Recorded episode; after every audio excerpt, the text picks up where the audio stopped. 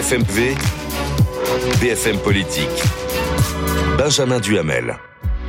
Bonjour, bonjour à tous. Vous regardez BFM Politique, votre grande interview politique euh, euh, du dimanche. Notre invité aujourd'hui, Fabien Roussel, secrétaire national du Parti communiste français. Bonjour, monsieur Roussel. Bonjour, Benjamin Duhamel. Meilleurs vœux de santé et de bonheur à vous et à tous les téléspectateurs et téléspectatrices. Merci beaucoup d'être avec nous euh, aujourd'hui. Bien sûr, beaucoup de choses à aborder avec vous. Les premiers pas de ce nouveau gouvernement, la question du pouvoir d'achat également. J'accueille sur ce plateau avec moi pour vous interroger Amandine Atalaya. Bonjour, Amandine. Olivier Beaumont du service politique du Parisien. Bonjour. Euh, Olivier, alors que l'on continue à voir sur ces images, vous les suiviez juste avant avec, euh, avec Philippe Gaudin, ce déplacement du nouveau Premier ministre Gabriel Attal euh, à Caen, dans le Calvados, sur un, sur un marché. Gabriel Attal interpellé, on voyait récemment un échange assez vif, il faut le dire, sur la question notamment de, de, la pauvreté. comment est-ce que vous interprétez ces premières images? C'est quoi une sorte de, de frénésie de déplacement du, du Premier ministre? Cinq déplacements en cinq jours, ça vous plaît Il va au contact? Bon, d'abord, la politique, c'est pas de la télé-réalité. Euh, et euh, il va finir par donner le tournis aux Français. Je voudrais pas qu'il euh, les use à force de faire des déplacements comme ça. Maintenant, aller sur le terrain et entendre mm. ce que les Français ont à dire de ce qu'ils vivent sur la vie chère, la hausse des prix, les faibles salaires, on va en parler. Euh, et que moi j'invite les Français, j'invite les Français, les salariés, les travailleurs, les enseignants, les soignants, ceux du secteur privé qui n'ont pas vu leur facture, euh, qui ont vu leur facture augmenter et pas les salaires. J'invite à aller le voir avec leur fiche de paye, avec leur facture d'électricité, lui dire qu'il faut pas augmenter l'électricité le 1er février prochain de 10%, mmh. lui dire qu'il faut augmenter les salaires, lui dire qu'il faut remplacer les profs dans les écoles, euh, qui, que les gens aillent le voir en disant qu'ils ont bien du mal d'avoir un, un rendez-vous avec un spécialiste pour euh, soigner euh, telle maladie, qu'on lui dise la réalité des prix, qu'on lui dise que le mot égalité s'efface de plus en plus dans, lui dit que son sur les frontons de nos mairies. Euh, c'est la défense des classes moyennes. Pour vous, c'est un slogan vide ou vous pensez que ça va être un cap nouveau de ce gouvernement? La défense des classes moyennes est juste. Il faut défendre ceux qui travaillent. Et pas que, il n'y a pas que des classes moyennes dans celles et ceux qui travaillent. Hein. les catégories sociales, ceux qui vivent au SMIC, survivent aujourd'hui mmh. avec un SMIC. Oui, il faut défendre euh, euh, le peuple travailleur, comme je l'appelle. Sauf que tout ce qu'il met en œuvre, lui, ça fait six ans qu'il est ministre, hein, euh, sept mmh. ans qu'Emmanuel Macron est président de la République. Tout ce qu'ils ont mis en œuvre comme politique a contribué à déshabiller la classe moyenne, à faire en sorte qu'aujourd'hui, on ne puisse plus vivre dignement de son travail parce que le salaire ne permet pas de vivre, de faire des économies, d'investir, euh, de, pouvoir voir des loisirs, de préparer des vacances. Et, on reviendra tout au long de cette émission, notamment sur votre initiative. Euh, euh, transparence sur les feuilles de paix. On y reviendra, euh, je, vous promets. Et vous aurez l'occasion d'en parler. Simplement pour rester une seconde sur ces images euh, de, ce, de ce marché où se rend Gabriel Attal à Caen, dans le Calvados. on commence à entendre cette petite musique selon laquelle il y aurait beaucoup de com. on a vu notamment le jour du, premier Conseil des ministres, la ministre chargée des relations avec le Parlement, Marie Lebec, arriver à la passation en métro, reprendre ensuite la voiture. Est-ce que vous dites qu'il y a beaucoup de com ou est-ce qu'au fond c'est euh, logique que le Premier ministre comme ça aille sur le, sur le terrain au contact des Français? Encore une fois, je le redis, aller sur le terrain, c'est bien, c'est l'occasion pour tous les Français d'aller le voir et de mm. l'interpeller. Mais c'est vrai que, bon, euh, on a un petit peu la pratique de ce gouvernement, de ses, de ses ministres, et euh, c'est un gouvernement de com, voilà. Hein. Puis, comme je le dis souvent, dans communiquer, il y a commu, voilà, entre autres je pense que ceux qui nous regardent auront, euh, auront compris. Fabien je voudrais qu'on commence en évoquant euh, euh, ce qu'a dit Gabriel Attal en déplacement au CHU de, Dijon. Il a promis 32 milliards d'euros supplémentaires sur 5 ans pour le système de santé, sauf que quand on interroge Matignon, ce que BFM TV a fait évidemment, on se rend compte qu'il s'agit de fonds qui ont déjà été votés par le, par le Parlement. vous êtes déjà déçu Ben oui, enfin, c'est pour ça que c'est un gouvernement de com ils ne font que la com, ils ne font que vendre et revendre euh, ce qui a déjà été fait et décidé.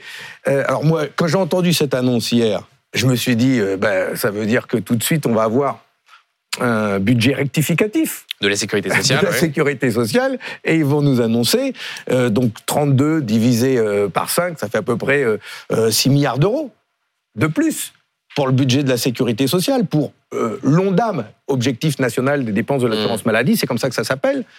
Que dalle Il n'y a rien de prévu. Ça ne reste a pas, de moins un investissement qui est quand même gigantesque. 32 eh ben, milliards, euh, enfin, on ne peut pas résumer en disant, euh, même si ce n'est pas davantage pour les années qui viennent. En tant que député, je vais vous donner la réalité des chiffres. L'ONDAM, donc euh, ce qui est voté à l'Assemblée nationale, entre 2019 et 2024, il est passé de 200 milliards d'euros à 255 milliards d'euros. Donc sur 5 ans, dans les cinq dernières années, l'ONDAM a évolué de 55 milliards d'euros. Donc ce qu'il propose est en deçà mmh. de ce que nous avons déjà vécu, mmh. qui était déjà en deçà de ce que réclament tous les professionnels de santé, la Fédération hospitalière de France, qui tous disent que le budget de la sécurité sociale, de l'assurance maladie, évolue mais pas assez pour prendre en compte euh, les factures d'électricité. La facture énergétique des hôpitaux, a augmenté de 130 les dépenses euh, de maladies supplémentaires liées au vieillissement de la population, l'allongement de la durée de la vie, tout cela n'est pas pris en compte. Il faudrait combien d'augmentation pour que vous soyez satisfait Les professionnels de santé nous le disent. Ils disent qu'il fallait là, au moins pour l'ONDAM 2024, les dépenses de l'assurance maladie, il fallait au moins un ONDAM de 4,8%, enfin 5%, alors qu'il a été que de 3%. Donc les dépenses de l'assurance maladie augmente. C'est pour ça qu'ils disent, mais on fait plus, on fait plus. Mais ça n'augmente pas assez par rapport aux besoins, par rapport aux factures qui augmentent, par rapport aux salaires des soignants qu'ils font augmenter, parce que sinon ils démissionnent, et c'est une réalité. Et donc, si on veut capter euh, des soignants, si on veut donner envie à des jeunes de s'investir dans cette profession, si on veut que nos hôpitaux répondent aux besoins, si on veut avoir les scanners, les IRM pour répondre aux besoins de la population, mais la santé n'a pas de prix. Il faut faire les investissements nécessaires, ce qui n'est pas le cas aujourd'hui des contraintes budgétaires, il y a euh, un déficit qui est encore au-dessus de la barre des 3%, une dette euh, importante. Allez euh. dire ça à la dame euh, qui, qui a besoin de soigner son cancer du sein et qui, qui ne trouve pas de spécialiste tout de suite, qui, doit, qui est obligé d'attendre deux mois pour avoir un rendez-vous. Hein. comment ils font ceux qui ont de l'argent? On va en parler, hein, que ce soit dans la santé ou dans l'éducation nationale. Ceux qui ont de l'argent, ils vont dans, le privé, ils peuvent payer les déplacements d'honoraires, ils ont des rendez-vous tout de suite. donc, Mais le peuple, les gens, les travailleurs, ils font comment Ils sont obligés d'attendre. Vous savez que la surmortalité dans les cancers, je le vis dans le Valenciennois, dans mon arrondissement, où la, surmortalité liée au cancer est l'un des plus importants de France. Elle est liée à quoi? Elle est liée au fait que les gens ne se soignent pas, qu'il n'y a pas les dépistages notamment, parce qu'ils ne vont pas euh, suffisamment tôt au rendez-vous, parce qu'il n'y a plus de médecine euh, dans, les entreprises, euh, il n'y a plus de médecine dans, dans, nos écoles. Et donc, eh bien, on meurt plus faute de soins et faute de prévention. Question d'Olivier Beaumont sur la nouvelle ministre de la Santé. Et oui, parce que lors de ce déplacement à Dijon, Gabriel Attal est aussi revenu sur une des premières polémiques de ce gouvernement, c'est-à-dire Catherine Vautrin, euh, la ministre du Travail, qui est issue des rangs des Républicains et ancienne ministre UMP de Jacques Chirac, qui a été prise à partie concernant ses positions autrefois tenues contre le mariage homosexuel. Alors, elle est revenue hein, l'année dernière euh, dessus, mais est-ce que vous lui accordez euh, une seconde chance, comme le demande Gabriel Attal? Bah, je dirais que je, jugerai sur pièce. Ça vous a étonné cette nomination, bah, compte tenu de ses propos passés? En fait, euh, ce que j'ai retenu comme enseignement de la nomination de ces ministres, c'est que c'était un gouvernement de classe, c'était le retour de l'UMP, l'Union pour une minorité de privilégiés, c'est-à-dire des ministres euh, majoritairement issus euh, de, des gouvernements Sarkozy, euh, ou qui ont travaillé pour lui, et qui vont euh, accélérer une politique qui sert aujourd'hui une caste les plus riches. Ils vont accélérer euh, le transfert de nos enfants dans l'école privée. Ils vont accélérer le développement de la médecine privée au développement de la santé publique. Fabien on va, venir, on va venir dans un instant sur la polémique. c'est véritablement pour moi une politique. Et Madame Vautrin, qui a été ministre sous Sarkozy, euh, illustre cela. Alors maintenant, j'attends de voir ce qu'elle va mettre en œuvre. Mais est-ce que c'est un problème d'avoir une personnalité comme Catherine Vautrin, compte tenu des propos qu'elle a pu tenir par le passé, même si elle est revenue Oui, c'est un problème, parce que c'est loin de nous rassurer. Les Français attendent une loi sur la fin de vie. Ils attendent cette loi promise par le président de la mmh. République avec impatience. Nous y avons travaillé au Parlement. Ils attendent des investissements importants dans les soins palliatifs. Mmh. C'est un mauvais signal envoyé alors. Mais bien sûr que c'est un mauvais signal envoyé parce que euh, quand euh, il y a des progrès attendus, notamment euh, sur, sur, sur la fin de vie, on se dit. La fin de vie qu'elle a évoquée à l'occasion de son discours de passation, mais il y a 20 ans, elle prenait des positions mmh. contre ce qu'elle appelait l'euthanasie active. Oui, il y a 20 ans. oui, oui, et puis et encore dernièrement. Donc moi j'attends de voir son camp, celui des Républicains, n'y est mmh. largement pas favorable. il y a besoin d'investir massivement dans la santé publique et dans le développement des soins palliatifs. Vous savez qu'aujourd'hui, 150 000 personnes n'ont pas accès à une place pour, euh, euh, pour finir leur vie dignement dans des services de soins palliatifs, ils n'y ont pas accès. Il y a besoin d'investir massivement là-dedans. Donc nous, nous attendons cela. Et bien sûr, nous attendons cette loi euh, sur le droit de mourir dans la dignité qui permettrait à ceux qui feront le choix non pas des soins palliatifs, mais de pouvoir euh, finir quand ils le veulent euh, leur vie parce que euh, leur fin est inéluctable, eh bien oui, nous attendons cette loi le plus rapidement possible. Autre polémique, Fabien Roussel, au lendemain des débuts de ce gouvernement, avec la, première bourde de, des ministres, après les, propos tenus par la ministre de l'Éducation nationale, Amélie Oudéa-Castera, sur la scolarisation de ses enfants dans le privé, à cause, je cite, des paquets d'heures pas sérieusement remplacés dans le public, a-t-elle dit vendredi. Cela a suscité un, un tollé. Hier, elle a regretté avoir pu, je cite, blesser certains enseignants. Est-ce que ça suffit pour mettre fin à la polémique ou est-ce que le mal est fait?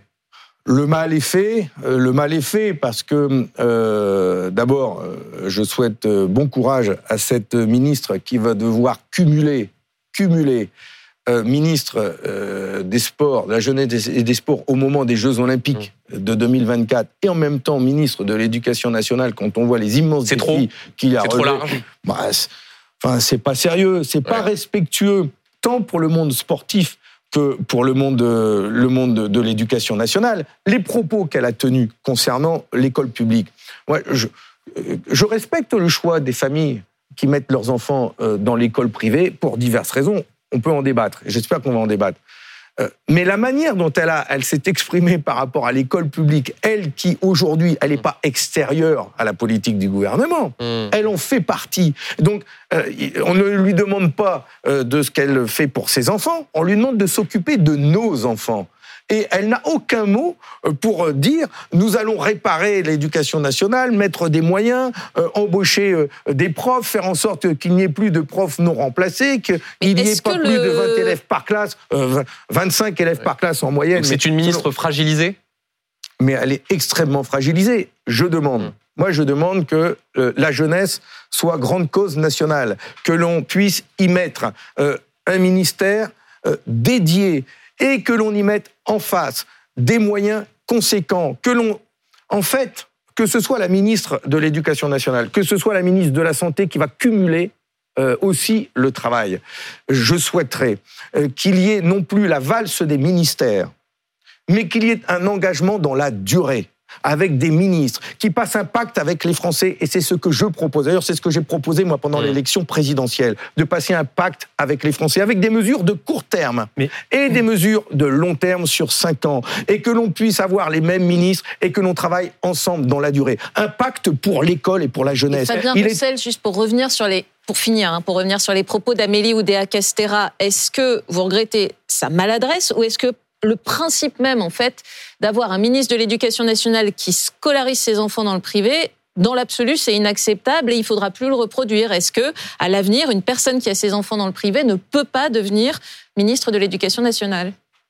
Non, c'est pas. Je, je, demanderai pas ça. Moi, en tant que député, je peux dire que tous mes enfants sont allés à l'école publique. J'en suis fier. Euh, et, ils ont eu une excellente scolarité et ils ont poursuivi leurs études. Voilà. Bon, donc euh, c'est pas une condition. Mhm. Ce que je peux noter, c'est que les quatre derniers ministres de l'Éducation nationale ont tous mis leurs enfants dans l'école privée, de 1. Ce que je constate Alors Gabriel Attal, il avait lui-même été à l'école privée, mais ses enfants n'étaient pas. Mais donc, moi, ce que je conteste, c'est le projet politique qu'il y a derrière avec ce gouvernement. Quand je dis que c'est mhm. une caste et qu'ils sont au service des plus riches, d'une minorité, avec tout ce qui va avec. Ah, les salaires des enseignants ont quand même été revalorisés à l'automne dernier. Euh, Mais le salaire des enseignants, euh, dans les années 80, dans les années 80, un enseignant. Ça règle pas tout, bien sûr, hein, mais. Dans les années 80, un enseignant gagnait 2,4 euh, fois le SMIC. Aujourd'hui, un enseignant, il gagne 1,2, 1,3 fois le SMIC. C'est dégradé. Bon, ça c'est un problème quand même. On ne peut pas dire que l'éducation nationale est essentielle et importante quand nos enseignants sont, euh, quand on leur dit travailler plus pour gagner plus. Quand je dis que c'est un projet de société, avec tous ces ministres qui ont eu leurs enfants dans le privé et qui soignent tellement le privé sans mettre les moyens dans l'école publique, c'est que oui, il y a un, choix qui est fait par ce gouvernement que j'analyse comme ça. Il va y avoir une baisse démographique. Et donc, on s'attend à ce qu'il y ait 300 à 400 élèves en moins dans nos écoles. Et l'école privée s'en inquiète. Ce sont des entreprises. Et donc, ils ont besoin d'élèves pour que ça tourne. Eh bien, ce gouvernement, les ministres de l'Éducation nationale que l'on a eus, sont en train d'opérer un transfert de nos enfants vers l'école privée au détriment de l'école publique. C'est ça qui est en train de se passer. C'est pour ça que c'est un projet de société que je conteste, parce que l'école laïque publique, Mmh. républicaine, c'est celle qui garantit l'égalité de nos enfants. La mixité sociale, la mixité sociale n'existe pas dans l'école privée. Et pourtant, elle perçoit 8 milliards d'euros d'aide publique Fabien de la Roussel. part de l'État, sans Justement. aucune exigence Mais de mixité sociale. Justement, une Et c'est question. la proposition de loi de mon Oui. collègue sénateur Pierre Ouzoulias qui a déposé une proposition de loi largement signée qui demande à ce que les aides publiques de l'État soient versées aux écoles privées en fonction de critères Eh bien, garantissant la mixité justement, sociale. une question là-dessus. Juste avant, je signale à ceux qui nous regardent qu'ils vont voir apparaître un QR code à droite de l'écran qu'ils peuvent flasher et vous interroger directement. On relaiera leurs questions euh, tout au long de cette émission. Mais justement, euh, vous parliez de la question du financement euh, de l'État des établissements privés euh, sous contrat. Euh, la question que pose aussi cette polémique, c'est celle de de l'établissement où sont scolarisés les enfants d'Amélie Oudéa Castera, en, en l'espèce Stanislas, euh, un établissement catholique dans le 6e arrondissement à Paris, qui est d'ailleurs sous le coup d'une enquête administrative, après que des enquêtes journalistiques, notamment de Mediapart, Tout à fait. ont décrit un établissement, je cite, aux insultes homophobes omniprésentes des anciens élèves évoquant des livrets d'enseignement contre l'avortement. Euh, Est-ce que vous demandez à ce qu'il y ait des sanctions qui soient prises contre cet établissement? On sait qu'en l'état, le rapport de l'administration est confidentiel. Moi, je demande à ce que l'enquête aille au bout et que, effectivement, si euh, euh, faute, euh, manquement, il y a eu, euh, il y ait des sanctions. Enfin, c'est la moindre des choses. Encore une Et que fois. l'État, par exemple, arrête de financer euh, Stanislas? Ah, ah, Mais bien sûr. Euh, le- le- Les financements de l'école privée euh, sont de 12 milliards d'euros en tout, 8 milliards de la part euh, de l'État et le reste, 4 milliards, ce sont les collectivités, ce sont les communes.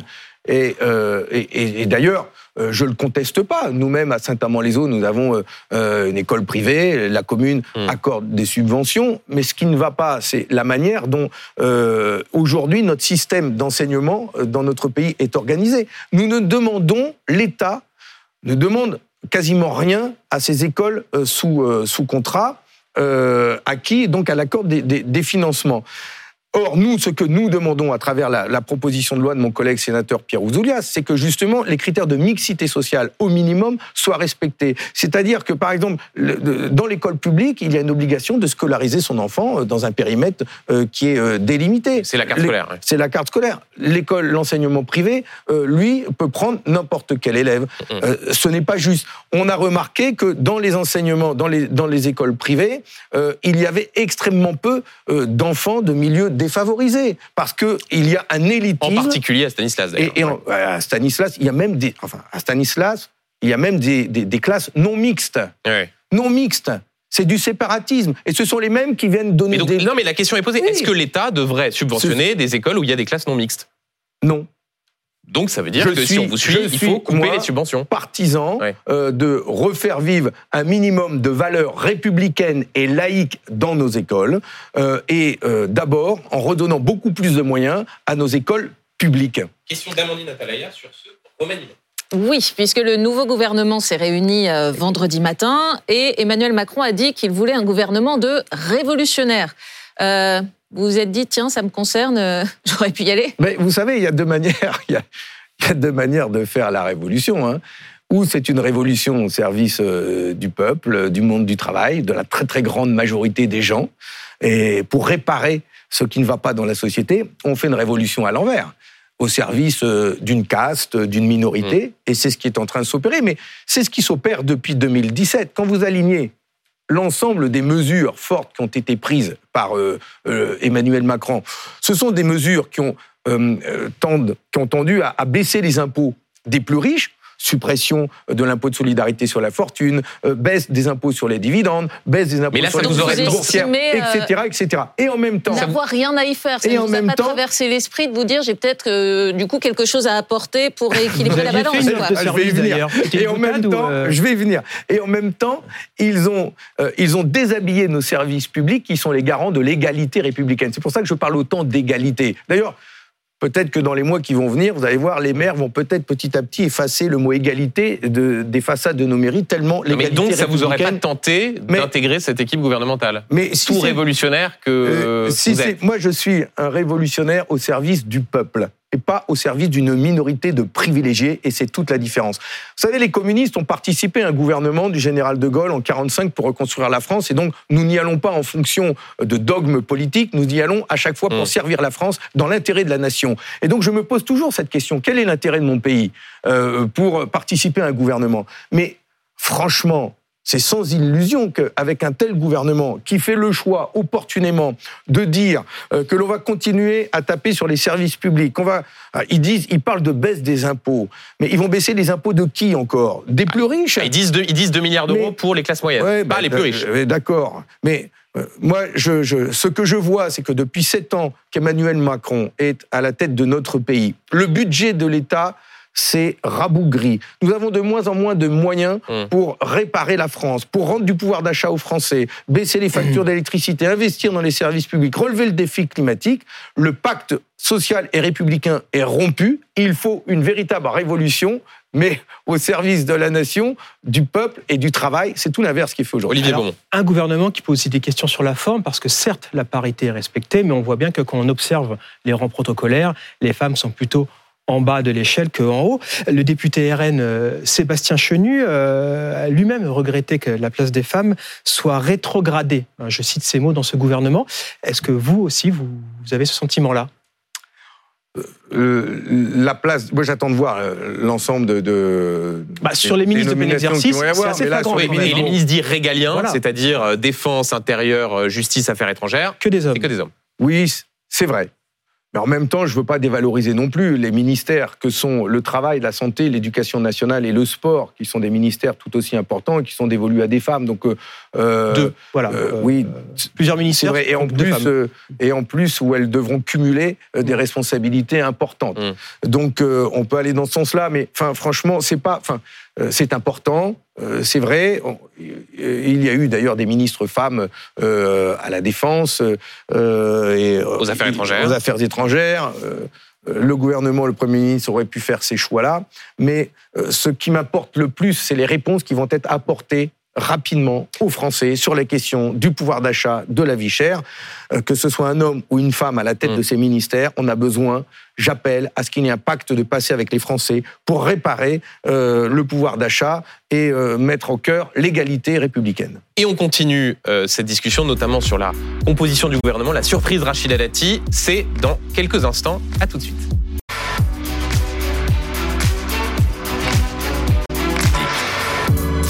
Benjamin Duhamel. Fabien Roussel, invité de BFM Politique, alors que l'on continue à suivre en direct sur BFM TV le déplacement du Premier ministre Gabriel Attal sur un marché euh, à Caen dans le, dans le Calvados, cinquième déplacement en cinq jours et euh, des échanges à bâton rompu avec ceux qui l'interpellent sur ce marché. Fabien Roussel, euh, première question d'un téléspectateur. Euh, Voilà ce que vous, euh, voilà ce que vous demande Amélie. Amélie vous pose la question suivante. Valdune n'a toujours pas de repreneur. Quelle solution proposez-vous? On rappelle pour ceux qui nous regardent que Valdune est le dernier fabricant de roues et d'essieux Ouais. de trains, entreprise en grande Tout- difficulté, qui n'a donc pas de pas de repreneur. Et c'est dans votre euh, Tout dans à votre fait. région. Tout à fait. C'est même, euh, ça touche ma circonscription. Beaucoup de salariés Mm, mm. euh, sont dans, dans ma circonscription. Eh bien, euh, l'État aujourd'hui fait un, un constat d'échec parce qu'il n'y aurait pas de repreneur. Il n'y en a plus qu'un en lice avec un, un doute pour reprendre ce site historique à Tris-Saint-Léger. Valdune, c'est deux sites, un à Lefrancouc et un à Tris-Saint-Léger. C'est le dernier producteur français, l'unique Mhm. producteur de, de- de roues et d'essieux pour nos métros, nos TGV, euh, euh, nos trams. Je me souviens d'un ouvrier qui m'a dit euh, j'ai fabriqué les roues qui ont été sur le TGV, le premier qui a fait le record de 300 km heure. C'est la fierté de notre pays. Mm. Eh bien, aujourd'hui, faute de repreneurs, ce site et les Donc, emplois qui vont avec pourraient disparaître. Eh bien, moi, je fais une proposition au gouvernement, euh, au président de la région. C'est que si demain, le repreneur qui est sur les rangs, un Ukrainien notamment, et d'ailleurs, euh, je dirais que, vu toute l'aide que la France porte à l'Ukraine, euh, l'entreprise ukrainienne pourrait faire un effort et s'engager pour, pour ce site. Mais disons, admettons qu'il n'y a pas de repreneur à la fin de la semaine.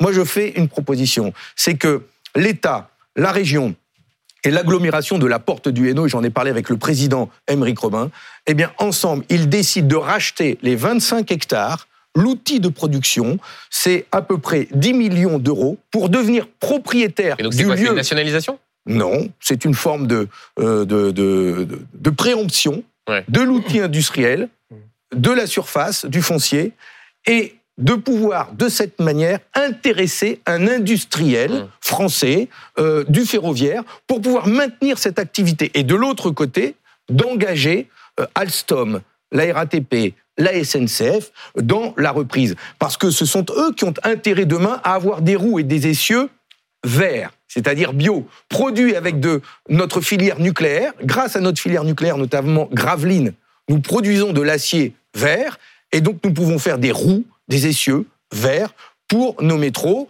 euh, nos TGV. C'est donc un enjeu pour moi stratégique et c'est pour ça que, à défaut de repreneurs, je mets sur la table cette proposition que le public, État, région, aglo, on rachète les bâtiments, le terrain, 25 hectares, et qu'on intéresse un industriel français pour relancer la machine et sauver les emplois. Fabien Roussel, question d'Amandine Atalaya, toujours sur le nouveau gouvernement. Tout à fait. Sur euh, Rachida Dati, euh, j'imagine que comme tout le monde, sa nomination vous a, vous a surpris. Qu'est-ce que vous vous êtes dit euh, Bonne idée ou pas? Encore une fois, moi, j'attends les, j'attends les actes. Euh, ceux que On l'a déjà vu à l'œuvre et on la connaît très bien. Ah oui, déjà, elle dit euh, je- euh, vous pouvez compter sur moi pour me battre. Hum. Bon, Elle dit aussi qu'il y a du mépris de classe dans les réactions à son encontre. non, je- alors j'irai pas du tout sur ce terrain-là. Je vais vous dire. Elle, elle Euh, le gouvernement, cas, le euh, président Macron veut des ministres révolutionnaires. J'invite Madame Dati à être révolutionnaire et à s'engager euh, d'investir 1% du PIB de l'État au service du monde des arts, de la culture et de la création, parce que la culture et la création dans un pays comme la France, ce n'est pas un supplément d'âme, c'est euh, euh, l'âme de la nation elle-même. Mais Et donc, juste tout à l'heure, attendez, attendez, attendez, 1% du Juste tout à PIB juste au attendez. service de la culture.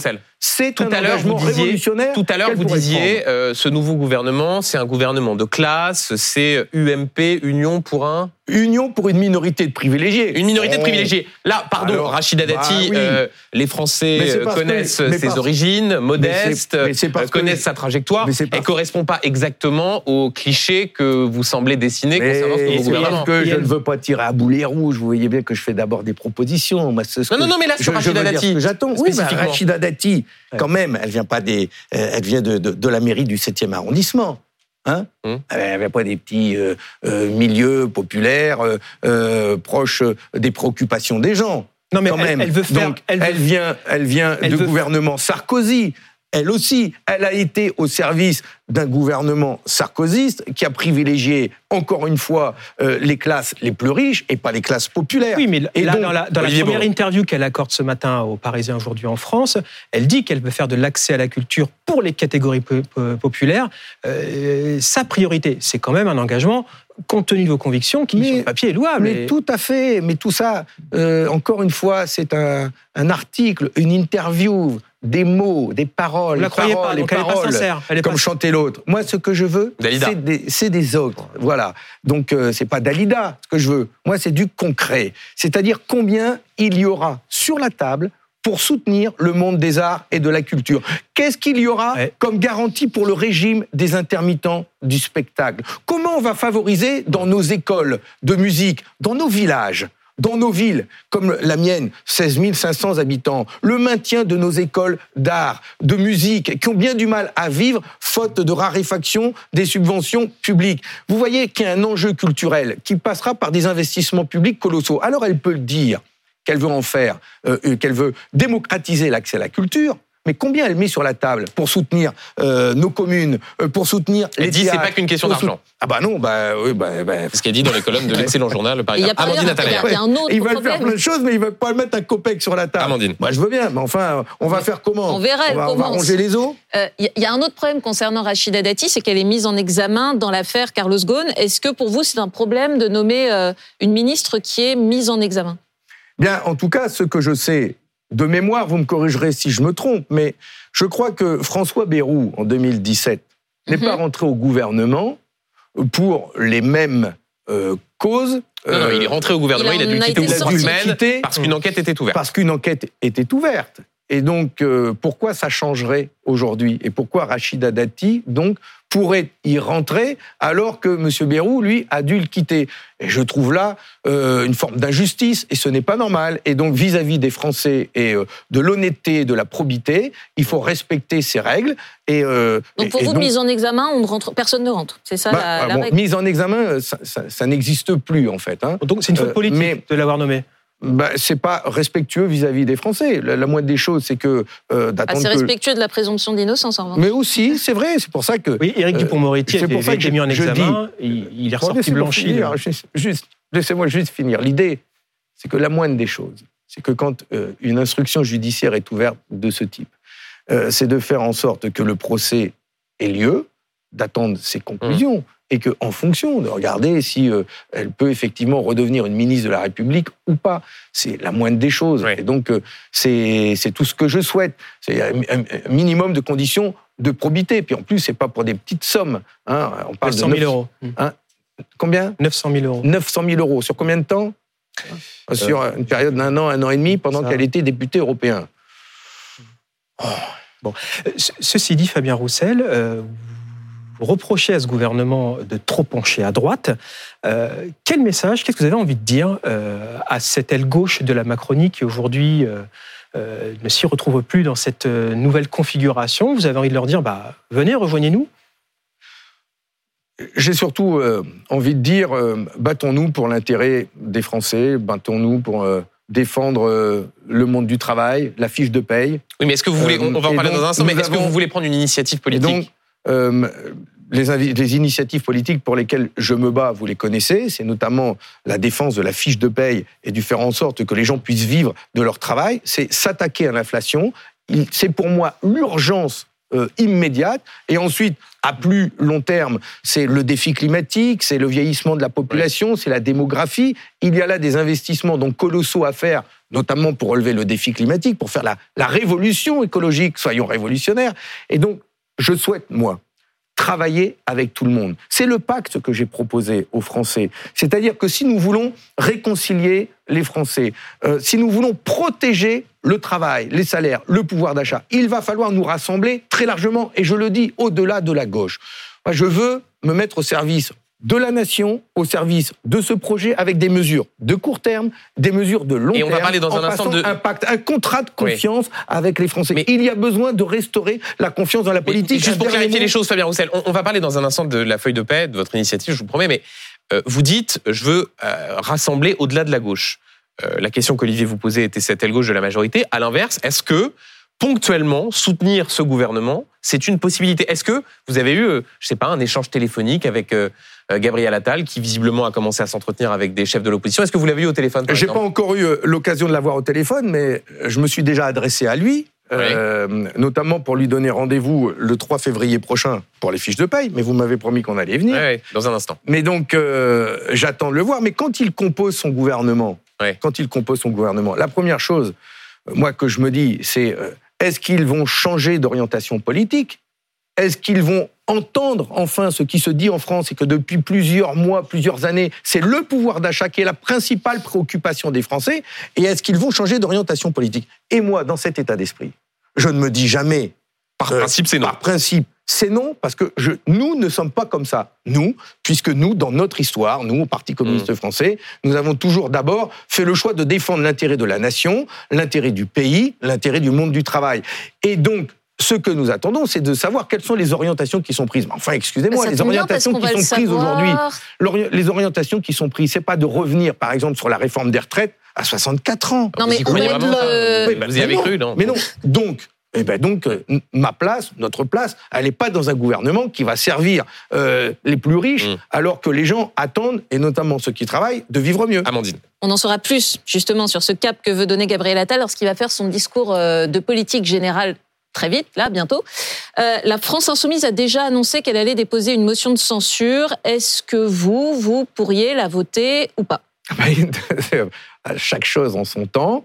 D'abord, j'espère que Le Parti socialiste aussi, euh, Jérôme Gage, son porte-parole, a dit qu'il voterait cette motion de censure Oui, s'il n'y mais- avait pas de vote de confiance à l'issue de la déclaration politique donc on générale. va prendre les choses par étapes. D'abord, je souhaite que le, le- le Premier ministre, euh, après son discours de politique générale, le soumette au vote euh, des députés. Ça n'a Mhm. pas l'air très bien parti. Hein.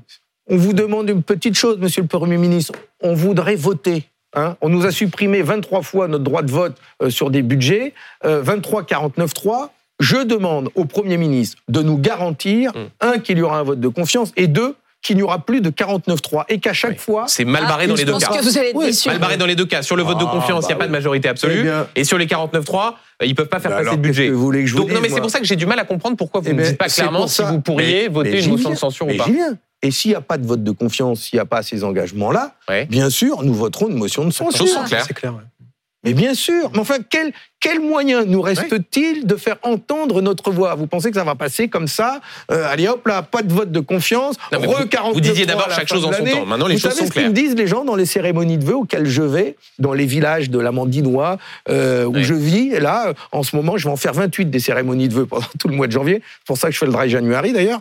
Mais ils me disent Ah bon, vous faites, euh, vous faites le dry January? Ah bah oui, oui. Il y a eu Ah bah, les d'excès. 28 cérémonies de vœux. Ah ouais. Si à chaque fois je bois un verre de bière ou deux, euh, je vais pas finir le mois. Hein, J'ai intérêt à faire Hein. C'est pas trop donc- douloureux de faire le dry January, ça Euh, va ah, pour quelqu'un comme moi, c'est un peu. Non, je rigole. Non, non, bien sûr, ça fait du bien. Ça fait du bien au corps et j'invite euh, tous les Français à le faire. Mais, sincèrement, qu'est-ce qu'ils nous disent, les gens? Ils nous disent, mais. euh, 23 49 3. Ils me le disent. Le 49 3, il est rentré dans, dans, dans, dans les ménages, dans les foyers, dans les familles. Les gens sont outrés Mm. de cette attitude, Oui. de, de, de la manière dont le, le, le- le- la démocratie est bafouée. Et donc, oui, j'appelle le Premier ministre à travailler euh, euh, au dialogue, au compromis, à construire et à construire avec euh, euh, la partie gauche de l'hémicycle, la partie gauche euh, euh, aussi de son cerveau, c'est-à-dire de faire en sorte qu'il y ait aujourd'hui une politique sociale qui, ré- qui répare les injustices sociales. Et justement, politique sociale, Olivier Beaumont, sur cette fameuse voilà. initiative, les feuilles de paix. Vous brûlez d'impatience depuis Oh le début de l'émission de nous parler de cette opération vérité sur les salaires. Vous demandez aux Français de vous envoyer effectivement leur feuille de paye euh, que vous voulez déposer le 3 février à Matignon. Vous demandez d'ailleurs, dans ce sens, un rendez-vous avec le, Premier ministre Gabriel Attal. Euh, Est-ce qu'à ce stade, il vous a répondu? Il va vous recevoir? J'espère, et puis si c'est avant, ce sera avant. En tout cas, nous. Et vous avez donne- du neuf de lui pour l'instant? Euh, euh, non, pour l'instant, non. D'accord. En tout cas, nous, on donne rendez-vous le 3 février euh, aux salariés, aux retraités, aux jeunes, euh, dès- et sans attendre qu'ils nous envoient leurs fiches de paye. J'en ai déjà reçu des dizaines sur l'adresse mail salaire avec un s arrobase pcf.fr. Et ce que je reçois est édifiant de toutes les professions, du public Mmh. comme du privé. Là, dernièrement, c'est ce conducteur de car scolaire qui, en plus, à chaque fois, ils mettent des témoignages euh, émouvants. Conducteur de car scolaire, je fais 48 km par jour pour, me rendre à mon car. Je commence à 7 heures du matin, 5 jours par semaine.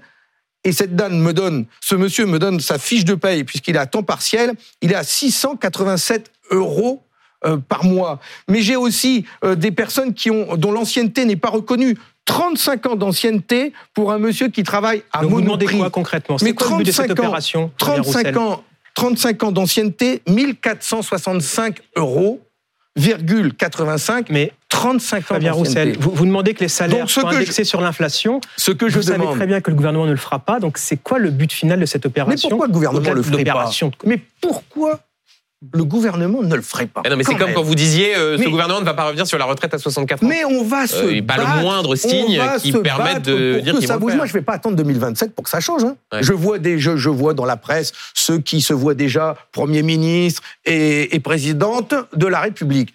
Moi, je me bats maintenant. Pensez à, ce- pensez Marine Le Pen et Jordan moi, je, eh bien, moi, je me projette pas dans trois ans. Je veux agir Ouais. maintenant. Je demande au gouvernement, oui, d'indexer les salaires et les retraites sur l'inflation, puisque l'inflation, elle a augmenté, euh, je dis, de plus de 20, de 20% en moyenne, parce que sur les prix, c'est 30%, sur l'énergie, c'est 30%. Les factures d'électricité vont encore augmenter de Alors, 10%. pour être très précis, en donc, trois ans, c'est à peu près c'est 12%.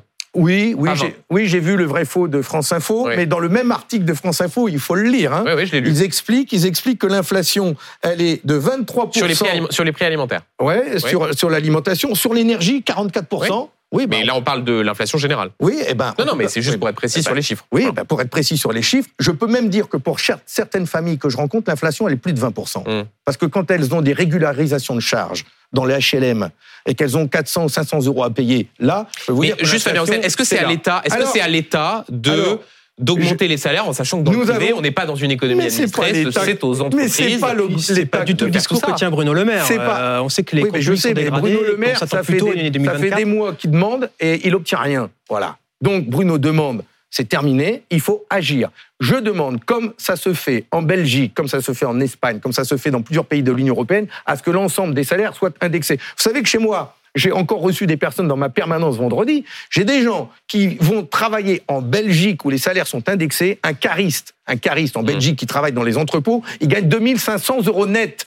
2500 euros net parce que là-bas les salaires sont indexés. Je demande l'indexation des salaires sur l'inflation. Je demande aussi à ce que les aides publiques versées aux entreprises soient versées avec des critères. Aujourd'hui, on donne des aides publiques à des entreprises qui versent des dividendes à des actionnaires. Enfin, autant verser les aides publiques directement aux actionnaires. On marche sur la tête. Et dont les entreprises qui en ont besoin, les PME, les TPE, mais pas celles qui distribuent des dividendes. Et augmentons l'ensemble des salaires.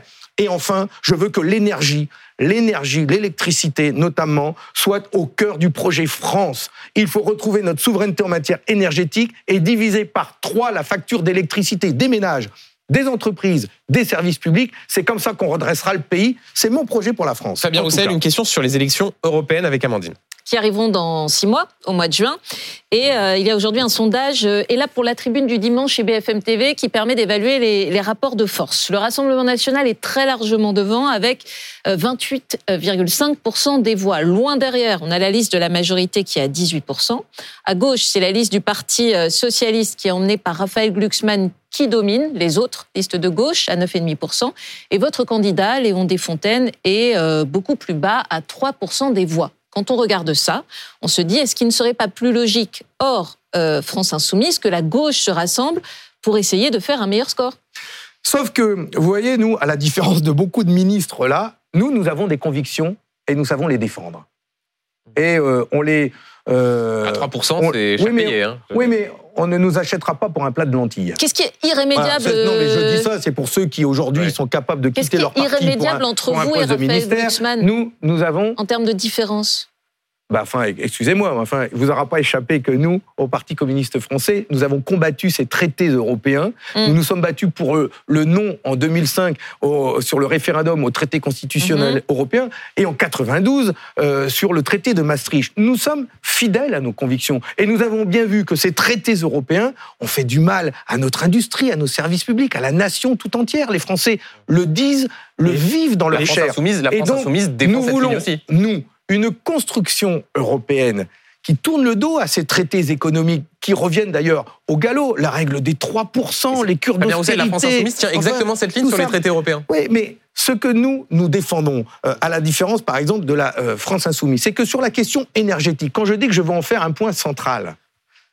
c'est que je regrette que la France, ces 20, 30 dernières années, n'ait pas fait de Mmh. l'énergie le, le- le fer de lance de son combat dans l'Union européenne. On s'est laissé bouffer par l'Allemagne.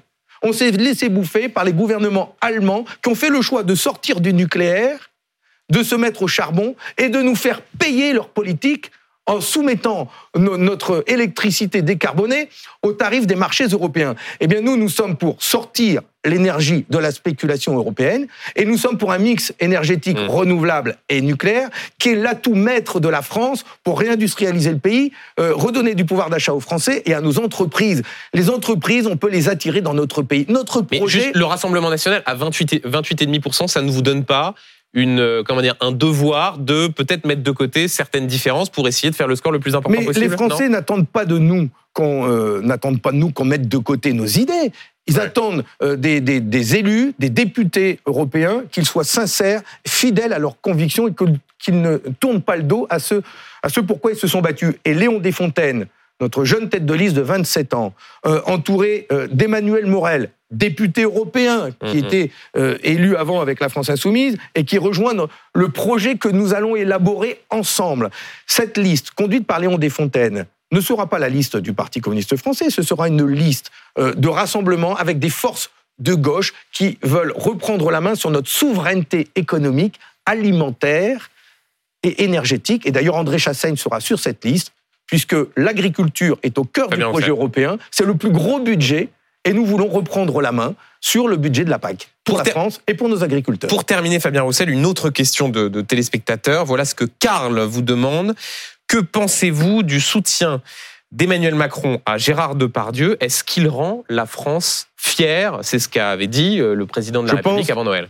Je pense que le président de la République a commis une faute, une faute grave. Il a voulu faire diversion, puisqu'au moment où il fait cette sortie, euh, euh, nous sommes euh, au lendemain de- de- du vote de la loi sur l'immigration. Il a voulu ouv- ouvrir un contre-feu et, et- et faire diversion. Et il a commis une faute. Il a commis une faute parce que, au-delà de, de- ce que l'on peut apprécier ou pas de l'acteur Gérard Et Depardieu, vous continuerez à regarder des films avec Gérard Depardieu? Oui. C'est- je- je- alors ça, ça n'a rien à voir. Je pense que ça n'a strictement rien à Et vous lui voir. retirez la Légion Parce que, parce que euh, les réalisateurs euh, qui ont euh, réalisé de grands films dans lesquels jouait Gérard Depardieu n'ont pas à être condamnés. Moi, je suis fan du film Les Valseuses avec Patrick Devers. En plus, vous allez me dire, ah, c'est vraiment, ben oui. Ben oui, oui, oui. Alors moi, le wokisme, c'est pas mon genre, et euh, euh, la nudité, je la condamne pas. Euh, mais en tout cas, les, les, les, les propos euh, sexistes, euh, il faut être intransigeant. Euh, Et la Légion d'honneur, juste rapidement, il faut la lui retirer ou pas?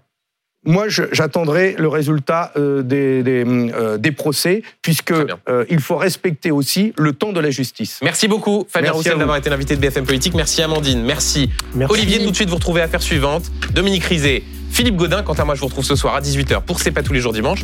Deux invités, la porte-parole du gouvernement Prisca Thévenot et Alain Finkielkraut. Bonne journée, vive la politique. Leave